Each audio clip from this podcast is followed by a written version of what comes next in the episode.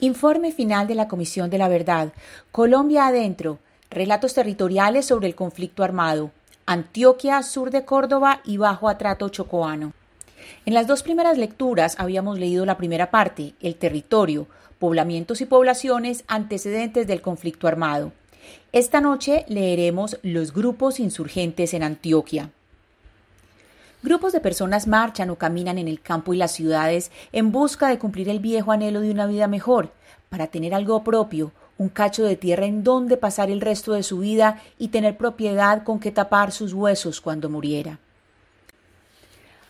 Así describe el narrador de Las Travesías, novela de Gilmer Mesa, el periplo colonizador del bisabuelo Cruz María García por tierras del norte de Antioquia.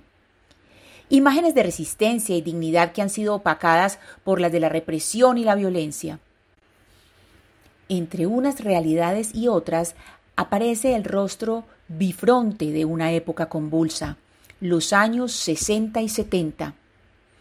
En estas décadas emergieron, al lado de las resistencias no armadas, grupos insurgentes como el ELN, las FARC y el EPL, que hicieron presencia en Antioquia por la importancia económica y estratégica del departamento y por la tradición de movimientos sociales que existía tanto en Antioquia como en el sur de Córdoba.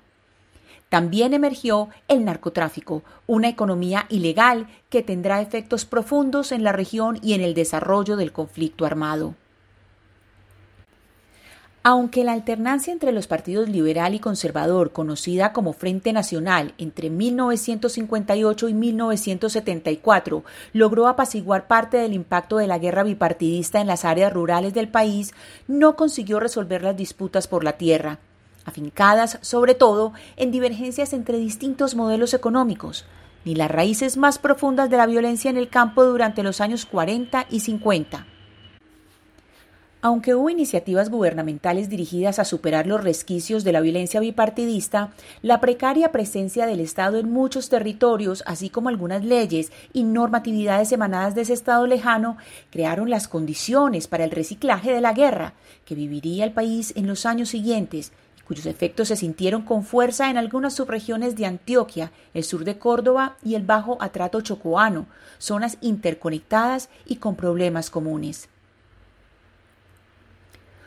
Un dirigente del suroeste antioqueño y miembro de la Asociación Nacional de Usuarios Campesinos de Colombia, ANUC, organización constituida formalmente en 7 de julio de 1970 con el Congreso Nacional de Usuarios Campesinos de Colombia en la ciudad de Bogotá, recordó ante la comisión estos años de agitación. Abro comillas. En los años de 1960-1970 ya se estaba gestando todo el movimiento estudiantil, el movimiento campesino, el movimiento de la ANUC, y en el pueblo había varios sacerdotes porque también ya estaba lo de la teología de la liberación. Entonces, en el suroeste también se estaban gestando como un movimiento de sacerdotes que estaban ayudando a la población. Ignacio Betancure, el sacerdote del pueblo, conformó un comité en Pueblo Rico, donde estaban estudiantes, amas de casa, tenderos, campesinos. Se crea la NUC en el suroeste, en Pueblo Rico, en muchas veredas como era La Gómez, Sinaí, Mulatos. Pero los terratenientes estaban bravos de ver que el pueblo se les estaba convulsionando. Ellos empezaron a molestar a estos dirigentes campesinos, muy capaces, que lideraban esos procesos en las comunidades. Comenzaron a molestarlos, a perseguir, a hacer persecución política y asesinaron a uno que se llamaba Pedrito Ortiz, que vivía en la vereda de Caja de Oro. El sacerdote Ignacio Betancourt, mirando esta situación, dijo Bueno, para organizar a estos campesinos conformemos una empresa comunitaria y él se dio a la tarea con la caja agraria de empezar a tramitar esa finca, la arboleda. Cierro comillas. Las palabras del dirigente de la NUC señalan la conexión entre las luchas campesinas y las de sectores urbanos estudiantiles.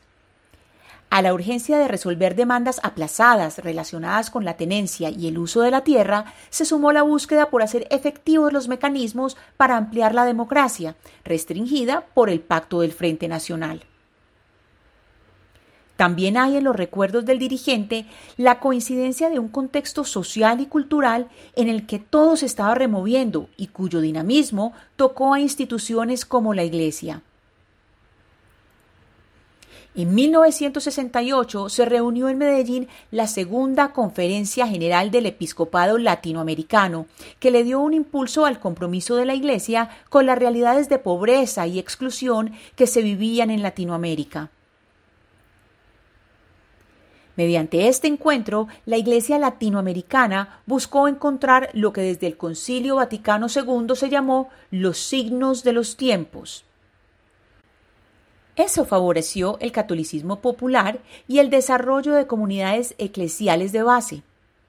El remesón ocurriría dos años después de la muerte de Camilo Torres Restrepo en su primer combate, luego de que tomara la decisión de cambiar la sotana y la academia universitaria por las armas.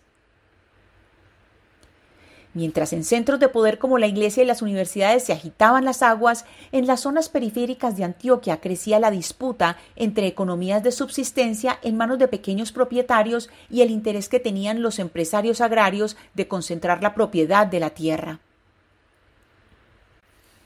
Muchos de los testimonios escuchados por la Comisión en la región rememoran una insatisfacción social canalizada a través de asociaciones y juntas de acción comunal luchas sindicales y movimientos cívicos, entre otros modelos de organización colectiva. Las luchas campesinas por el acceso a la propiedad de la tierra tuvieron un aliciente en normativas dictadas por gobiernos del Frente Nacional. Las juntas de acción comunal fueron institucionalizadas mediante la Ley 19 de 1958 y sus artículos 22 y 24 la Ley 135 de 1961, expedida por el gobierno de Alberto Lleras Camargo entre 1958 y 1962, creó el Instituto Colombiano de la Reforma Agraria, INCORA, con el fin de atender los derechos de los campesinos.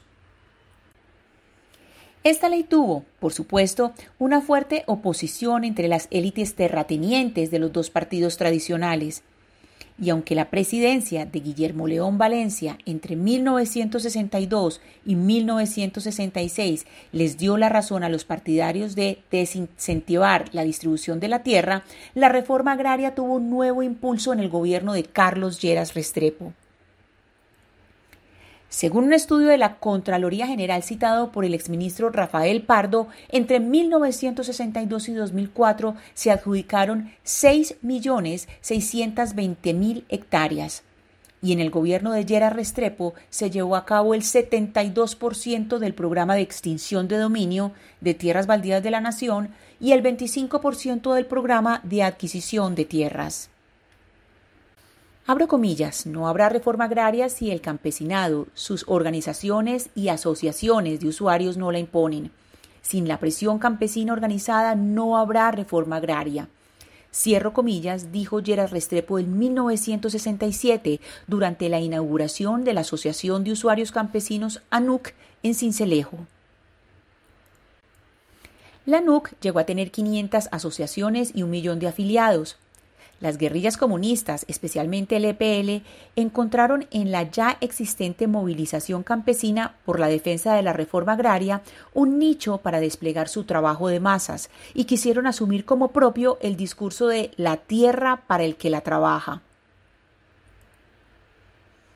Estas guerrillas, a su vez, retomaron el legado de las antiguas guerrillas liberales de las décadas de 1940 y 1950, que se habían asentado en algunas subregiones de Antioquia como el suroeste, Urrao, Urabá, Nordeste, Bajo Cauca, Occidente, Oriente y Magdalena Medio.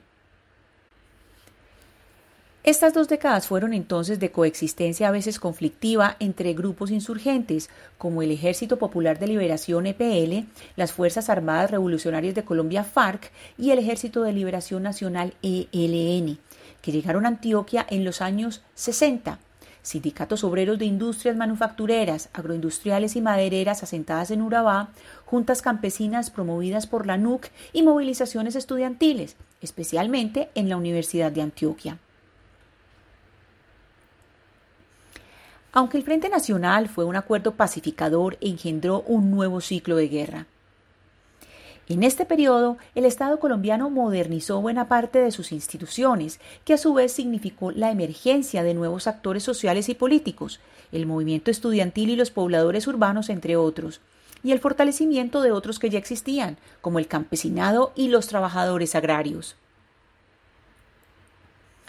Sin embargo, las propuestas sociales del Frente Nacional no encontraron un espacio político propicio, no tuvieron continuidad entre uno y otro gobierno y sí enfrentaron la oposición permanente de sectores de las élites regionales liberales y conservadoras. Aunque el pacto efectivamente terminó con la violencia bipartidista, los límites a la democracia terminaron siendo asfixiantes para el nuevo país y las demandas y aspiraciones sociales y políticas que emergieron. Más allá del papel de los gobiernos, había una sociedad civil empecinada en propiciar cambios y en abrir la democracia desde abajo. Mañana continuaremos nuestra lectura con organización social y estigmatización. Muchas gracias por oír. Lectura Ana Cristina Restrepo Jiménez.